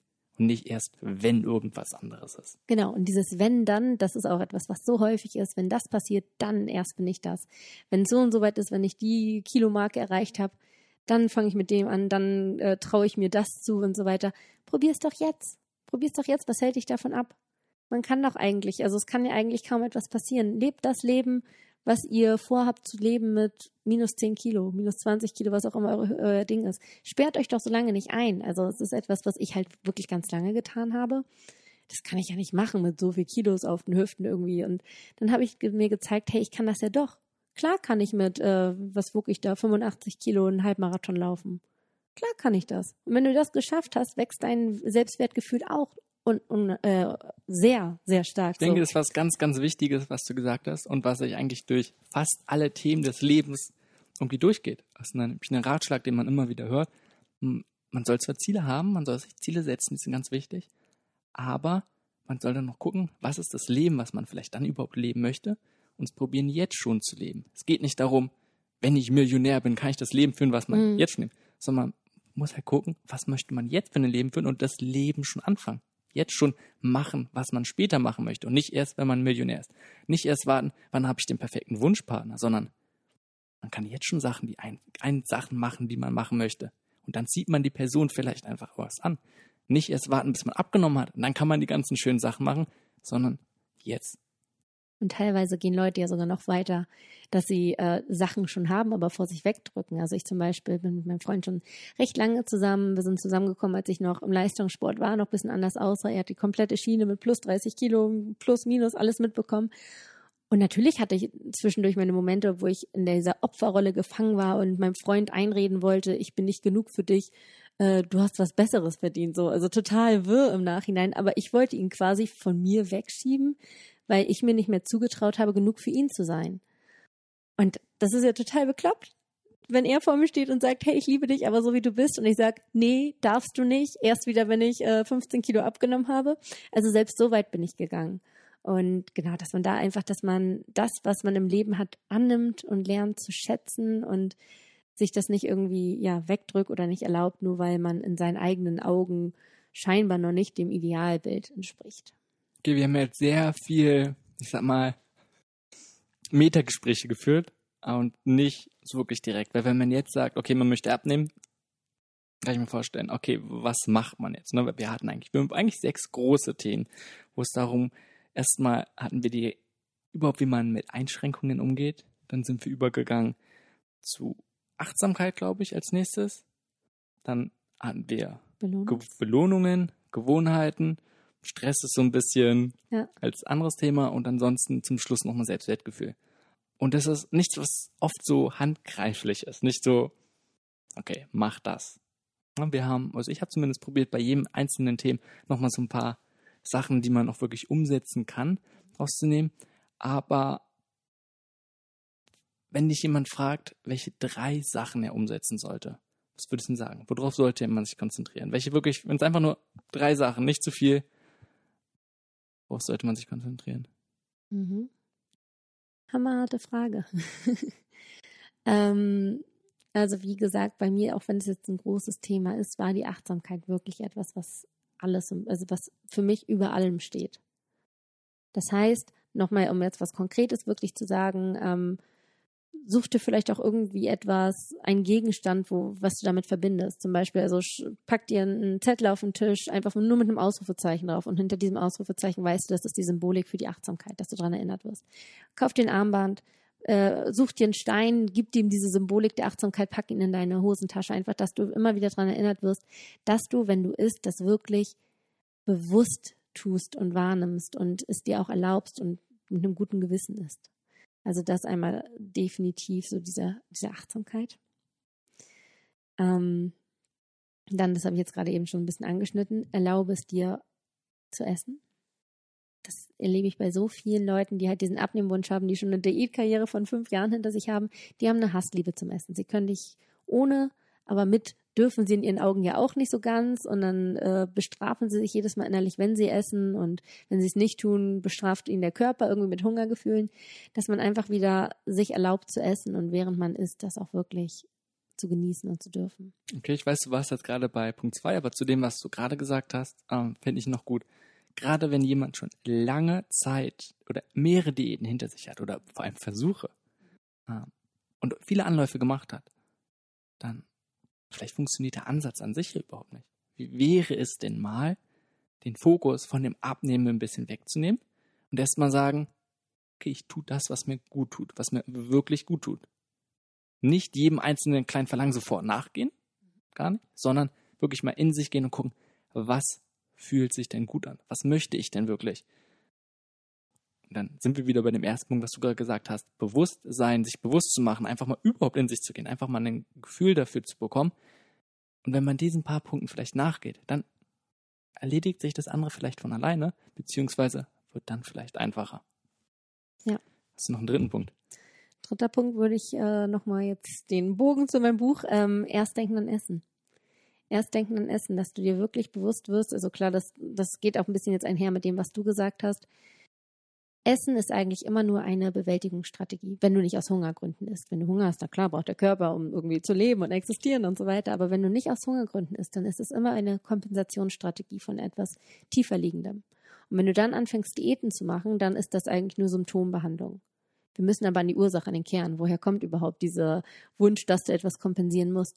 Und dass du dir dessen äh, bewusst wirst, dass du dein Essverhalten wirklich hinterfragst, dass du nicht nur äh, sagst, okay, ich bin jetzt irgendwie, ich wiege ein bisschen zu viel, deswegen verzichte ich jetzt auf Kohlenhydrate. Das ist einfach nichts Nachhaltiges, dass du wirklich dir bewusst wirst, was geht eigentlich in deinem Leben ab, was passiert da, warum brauchst du diese Strategien? Und dass du da an den Kern gehst, an, an die Wurzel, denn nur dann kann man das Problem auch wirklich nachhaltig und wirklich endgültig quasi lösen.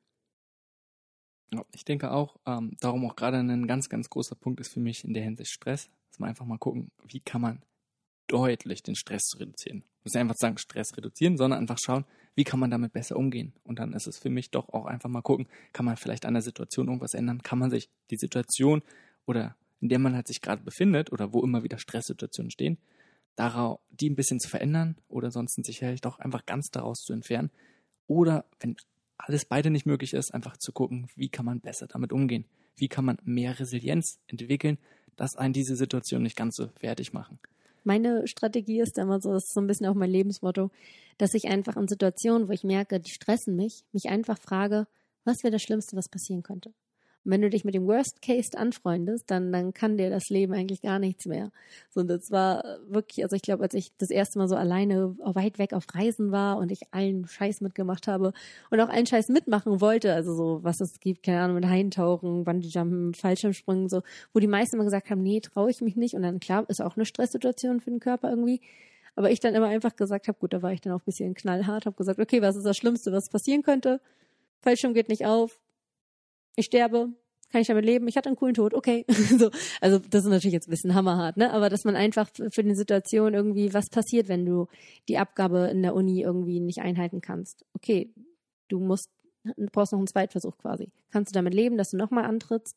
Ja, okay. So, und dann stresst dich das einfach nicht mehr so. Und das ist so das, wie ich für mich persönlich Stress auflöse. Das ist ein enorm guter Hinweis, denke ich, was einfach alles so ein bisschen nochmal in Relation setzt. Und wie wichtig ist die Sache überhaupt? Darum, es gibt sicherlich manche Sachen, und ich würde sagen, ob man stirbt oder nicht stirbt, gehört sicherlich zu den eher Ja, wichtigeren Sachen. Eben deswegen, das ist vielleicht nicht so das aber, alltagtauglichste Beispiel, aber, aber viele andere Sachen, ähm, die schätzt man sicherlich deutlich, deutlich zu wichtig erstmal ein. Und dass man da so ein bisschen den Druck rausnimmt, macht auch sehr viel Sinn. Ein anderer Aspekt, den ich in der Hinsicht sehr, sehr gut finde oder wichtig, ähm, wenn man sagt, möchte sich absolut oder sollte man sich vielleicht auch absolut mal gar nicht mehr ums Essen konzentrieren, sondern eher sich so die ganze Sache deutet. Und wenn es ums Thema Abnehmen geht, ist ja oft, man hat zu viel Fülle, zu viel Gewicht, Körpervolumen. Und dann einfach mal schauen, einfach mal den Gedanken nachzugeben, sich einfach mal offen zu fragen, könnte was dran sein, dass man im Leben Leere spürt, die man probiert irgendwie anders zu füllen. Gibt es denn Sachen, die einem wirklich Spaß machen? Das hattest du ganz beim Anfang gesagt, sich zu fragen, dass man sich dem aufschreibt, was teilweise echt nicht leicht ist. Aber einfach mal zu gucken, was macht einem Spaß? Was ist wirklich Freude? Welchen Sachen möchte man nachgehen? Oder hat man so viel Leere im Körper, man probiert anders zu stopfen? Und dann ist das, was du ganz am Anfang auch gesagt hast, wenn Essen nicht das Problem ist. Nee, wenn Hunger nicht das Problem ist, dann ist Essen auch nicht die Lösung. Ich Genau. sag's auch dauernd falsch.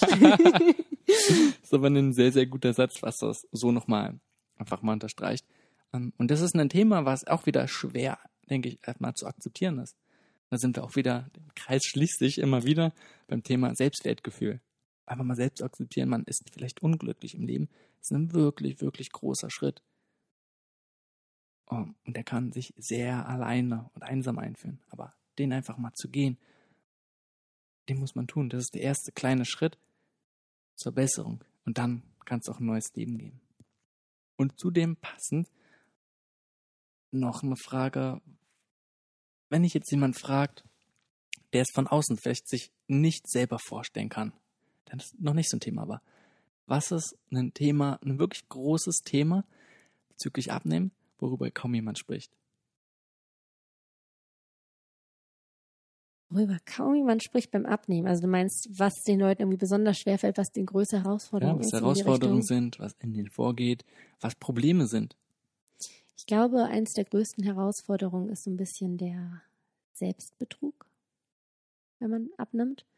Ähm, ich bin jahrelang durch die Gegend gegangen mit der Meinung, mein Körper muss irgendwie wahnsinnig komisch funktionieren. Ich esse ja gar nichts. Wie kann ich denn übergewichtig sein? Ich esse ja nichts, weil ich es nicht wahrgenommen habe, weil ich es immer geheim gemacht habe, irgendwie im stillen Kämmerchen.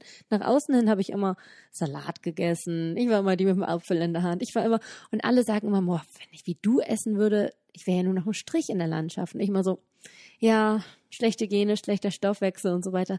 Bis ich irgendwann sogar an dem Punkt war, dass ich zum Sportmediziner gegangen bin und einen Kalorimetrietest gemacht habe, also quasi so eine Atemmaske aufbekommen habe und sowas und mein ähm, genauer Kalorienbedarf bestimmt wurde. Und ich habe einen super ho also äh, kommt wahrscheinlich noch vom, vom Leistungssport, das ne, Muskelgedächtnis, also Muskeln verbrennen ja mehr Fett. Ich konnte, ich kann im Ruhezustand, ich glaube, das war 1992 Kalorien. Das ist sau viel. Also mit den ganzen Online-Rechnern und sowas komme ich immer so auf 1,5, 1,6, also 1500, 1600.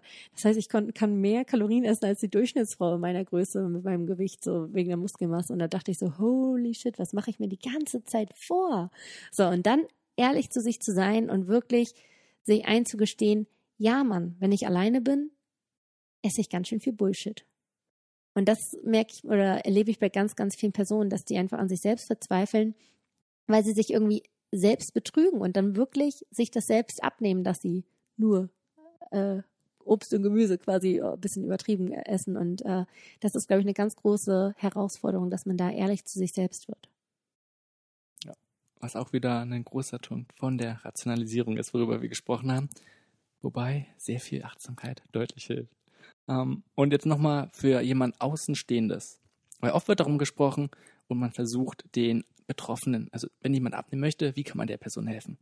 Wie kann jemand, der außenstehend ist, der vielleicht mit jemandem zusammen ist oder vielleicht auch als andere Trainer, andere Coaches, wie kann diejenige Person jemanden dabei unterstützen, Gewicht zu reduzieren? Ich hatte immer eine sehr unterstützende Mutter. Mein Freund hat auch allen Scheiß mitgemacht. Der hat es nie nötig, irgendwie abzunehmen. Der hat alles mitgemacht. Es hat mir aber nicht wirklich in de, also für den Moment, klar hat es mich motiviert, aber es hat halt nichts Nachhaltiges verändert, so in dem Sinne. Deswegen, wenn jemand von außen helfen will, dann muss es jemand sein, der quasi dir dabei hilft, ein eigentliches Problem zu finden.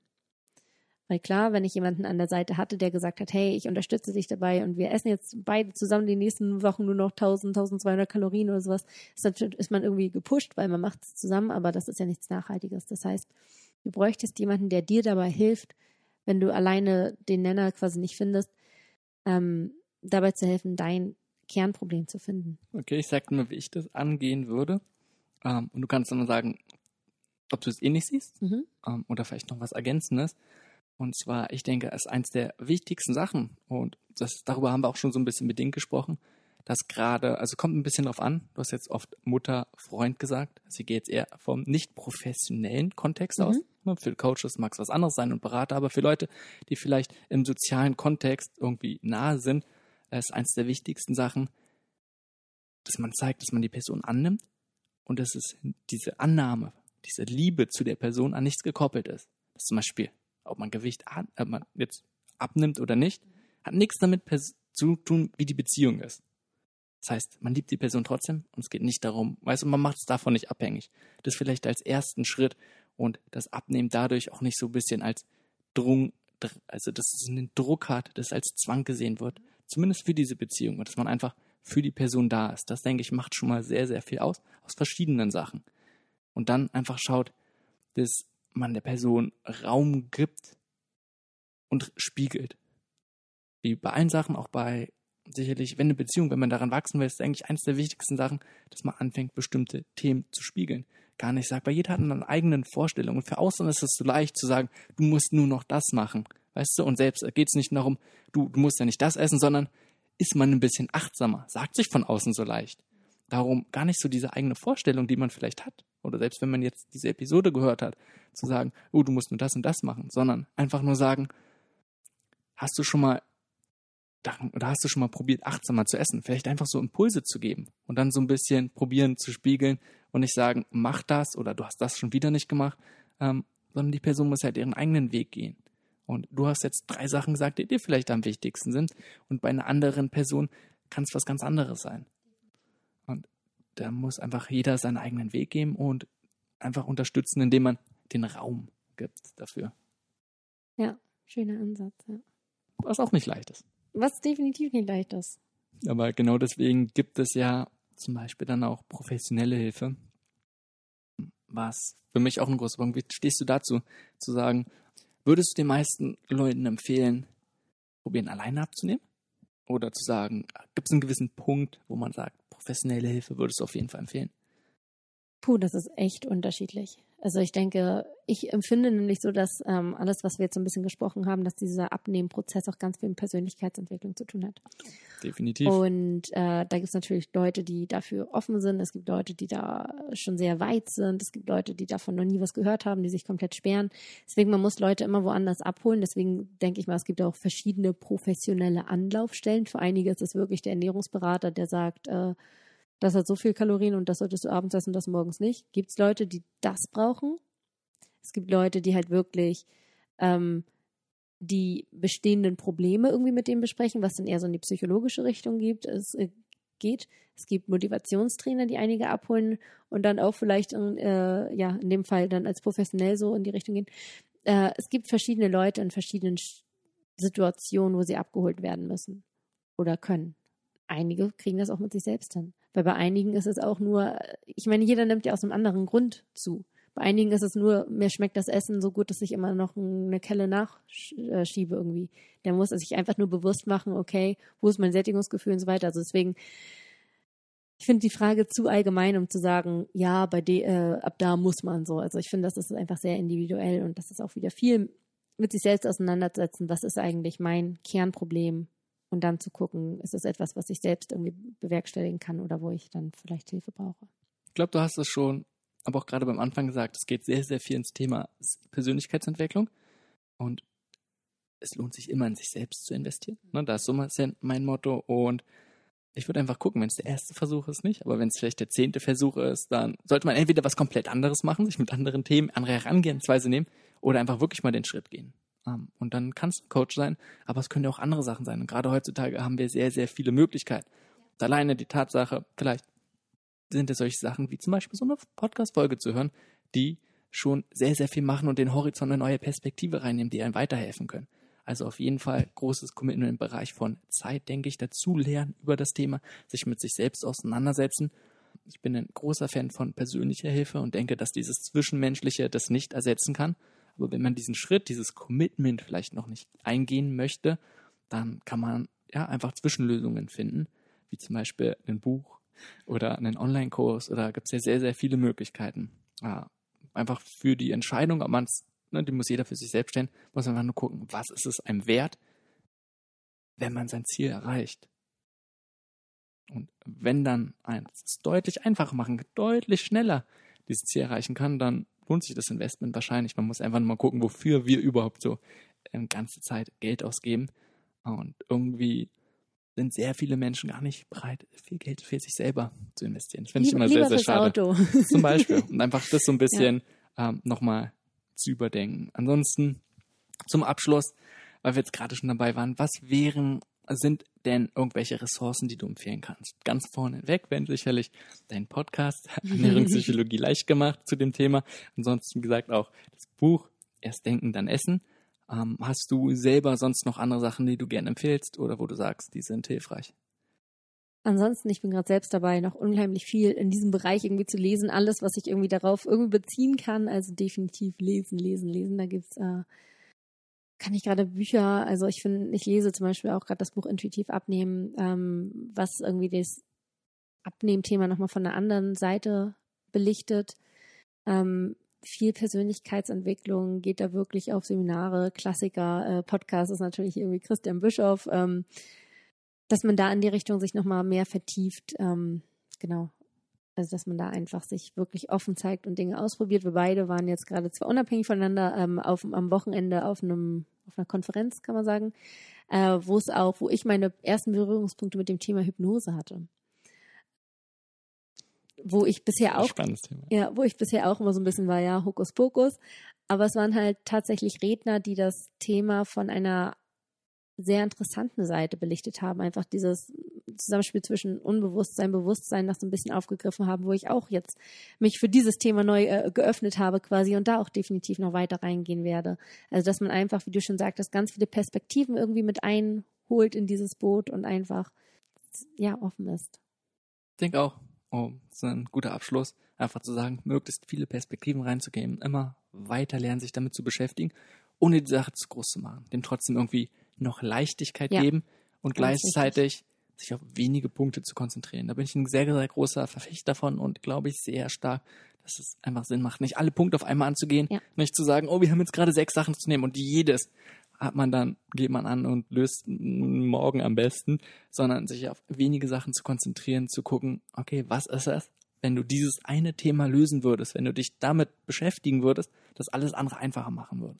Wenn du dich einfach das immer mal wieder fragst, ähm, und dich darauf dann konzentrierst, denke ich, dann kommt man viel, viel schneller voran, als wenn man probiert, alles auf einmal voranzubringen. Ja, so wie das Thema Gewohnheiten zum Beispiel hast du ja schon äh, so schön angerissen mit dem Trampelfahrt, der immer breiter wird. Das sind ja quasi die Nervenverknüpfungen, wenn man das jetzt mal die Metapher überträgt, die immer stabiler werden.